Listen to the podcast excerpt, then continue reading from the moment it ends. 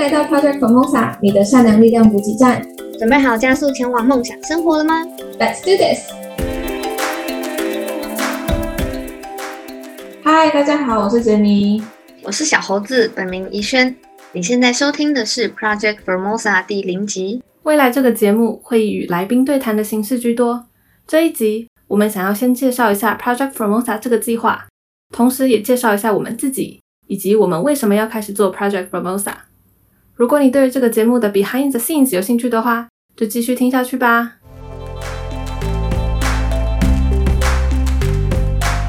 杰尼，不如你来介绍一下这个计划未来会做什么开头吧。Project Formosa 现在的定位就是一个知识性的频道，我们希望借由分享人物的故事、商业案例，还有营养科学的资讯，去推广两件事情。首先是我们的理念。就是我们认为人应该为自己而活，而且要对自己的快乐负责。所有人生的选择，应该是要有一个人自己依照自己的喜好、自己的需求所做出来的选择，不应该是在社会的眼光或者是框架下被迫屈就的结果。第二个，我们想要推广的是环境和动物友善的饮食，还有生活方式。这两点的细节，我们可以等一下再来讨论。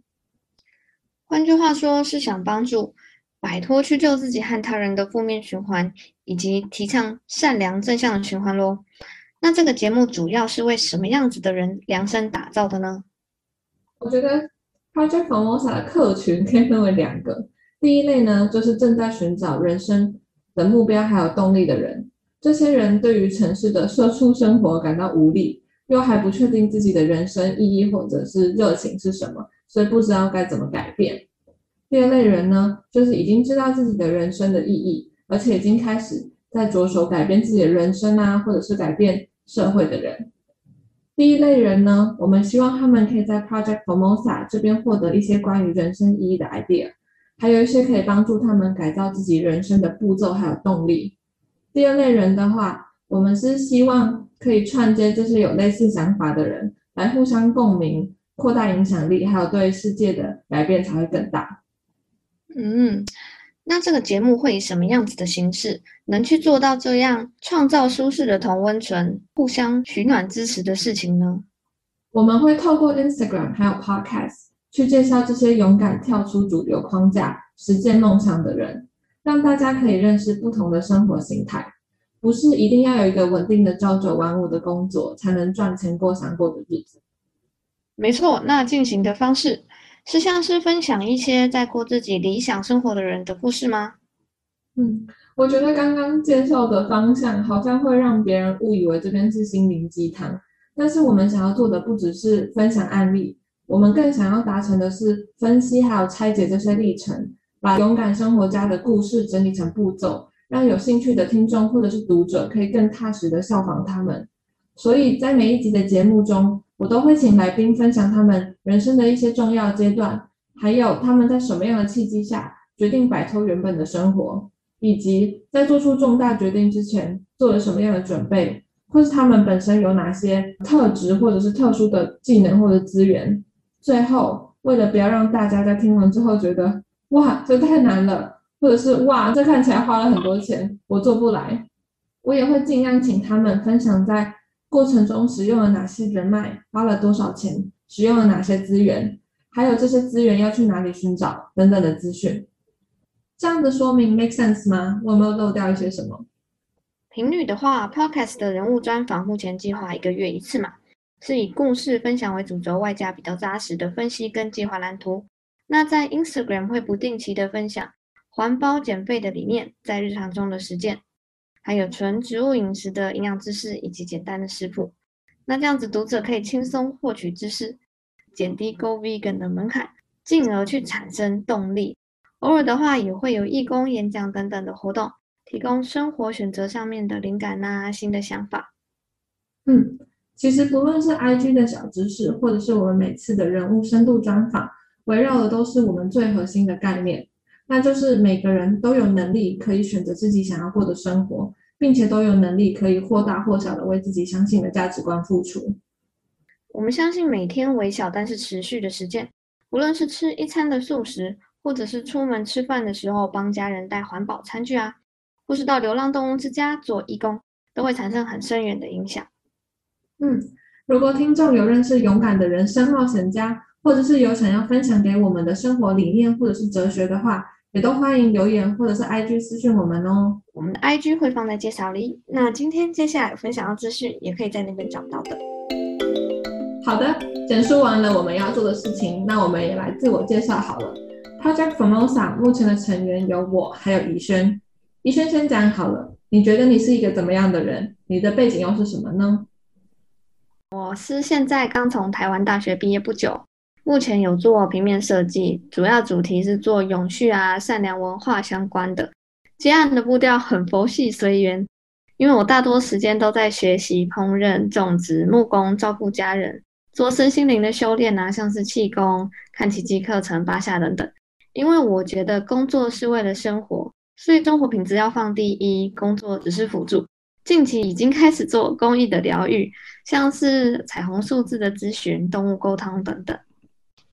你大学的时候是读传播类型的科系吗？感觉性格应该是要很 outgoing、很 active、很多才多姿的啊。为什么毕业之后反而选择这么平静的生活？嗯，自从大一就是五年前，我去小琉球打工换宿，每天和优雅的海龟学游泳啊，赞叹珊瑚礁生态系的美丽，观察蝴蝶鱼等等。我觉得他们疗愈了我从台北带来繁杂的心。差点冲动就想要住下来，但是后来还是回到都市，没有住海边。不过决心要在每天的所作所为当地球的守护者，所以我首先就不再开始外带，一定会带环保餐盒出门等等。那我后来就加入学生会的永续部门，在呃学生社团的力量做一些减速节能、环境生态保护等等的事情，像做环保杯租借系统啊，呃撤资推动能源讲座。研究 CSR、USR 等等政策面改变体制的事情，因为我看见一个人、一群人站出来，可以带动的那个影响力非常大，所以就更 push 本来胆小的自己当勇敢说真话的人。嗯，后来的话，我是在学习普门永续设计、自然种植、气功静坐冥想，从荤食转素食的过程，碰到了一套教我怎么打造未来的书，叫《冥想雪松阿纳斯塔夏》。这个过程中，我发现生命的力量是从内而外的。与其说竭尽心力，一直告诉别人说怎么样做更好，然后还会怕被别人的冷漠所伤害，不如说自己彻底实践所有的信念。我发现那个影响力哦，反而更加强大、更扎实。这是个人体验，其实也是对自己还有他人选择权的一种尊重。那在爱护环境和其他生命的过程，同时我发现也是爱周遭的人、爱自己的过程。环保、公益、健康是环环相扣的。杰尼，那你觉得你自己是怎么样子的人呢？我客观的来说，就是一个在软体公司担任数据科学家的港漂仔，然后同时又是一个又恋家又爱哭的愤青。但是跟很多人比较不一样，或者是我比较幸运的地方是。我很满意自己现在的生活，嗯，在工作上我做我很喜欢，而且为了把我的工作，生活也因为一直在不停的尝试新的东西，也过得越来越顺畅。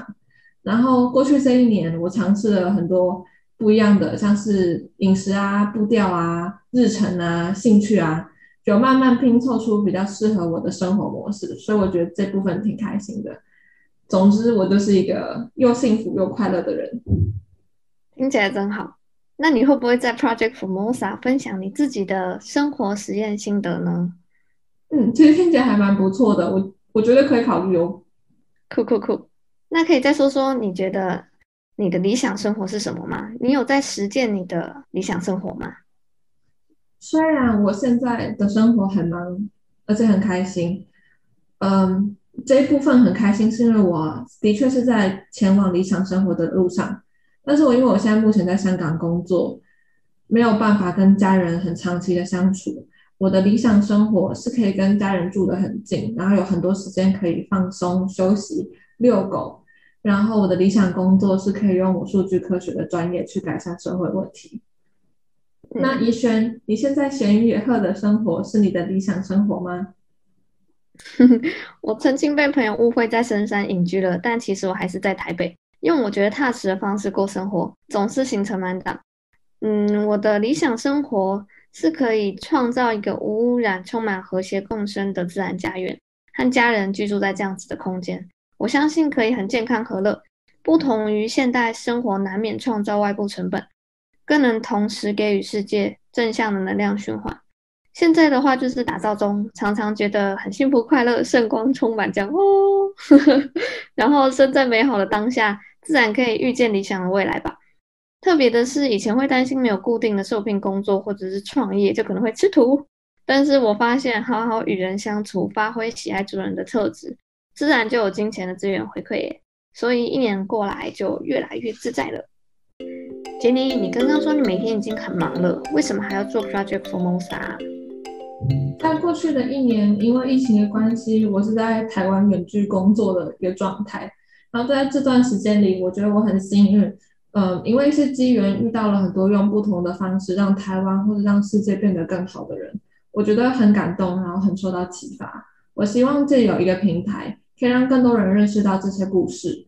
然后最重要的事情是，让大家知道摆脱了社会的框架，人生可以有千千万万种不同的模式，而且都可以过得很好。嗯，真的点燃听众心中的小火苗，朝心中对意义的追求，还有未来的想象前进。嗯，我觉得大家可以重新检视自己过的生活跟理想之间的差距，慢慢以适合自己的步调去调整自己的生活。还有，我另外有一个有点 random 的小心愿，就是希望 Project Formosa 能够成为媒和社会问题和有相似价值的人的平台。换一个说法，就是找工作的话，你用一零四；然后找义工或者是斜杠的主题的话，你就来 Project Formosa。所以，像是讲者会分享他们看到的问题以及解决方法，让刚好有兴趣、有资源的听众产生连接，去自发性的参与吗？嗯，是的。我同时希望可以让这些默默为社会付出的人知道，他们并不孤单，他们会得到很多的感激与支持。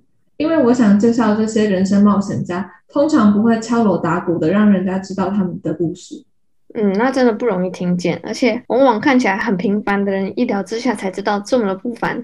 像花莲上次我们去待的旅宿，管家本来是在新竹科学园区担任主管工作，那他为了给孩子一个自己小时候也拥有的环境，田里可以看到昆虫动物啊，有干净的溪水可以玩啊，所以就毅然决然举家搬到花莲，真的觉得他们勇气可嘉。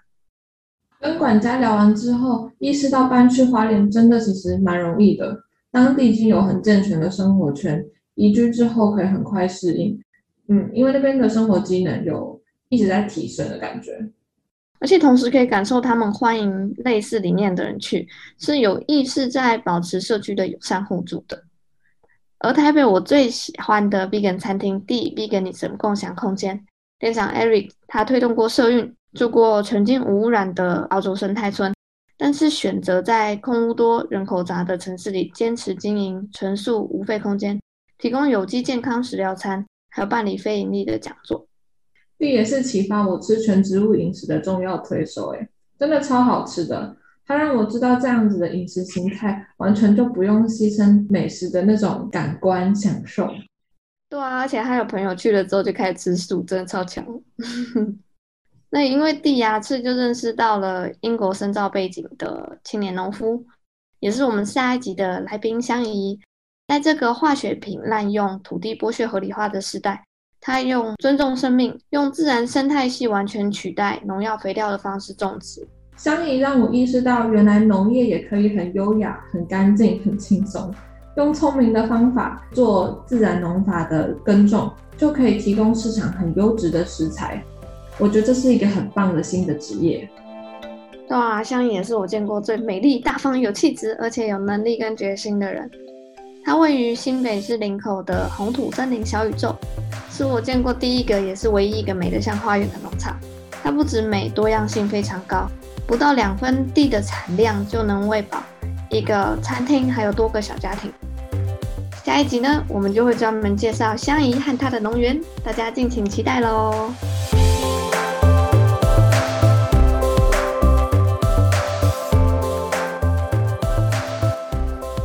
那我们今天先聊到这里啦。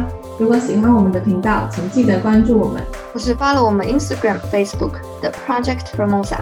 祝福你在这里获得勇气，做理想的选择过梦想的生活，当个美好事物的创造者。谢谢你，我们下次见，拜拜。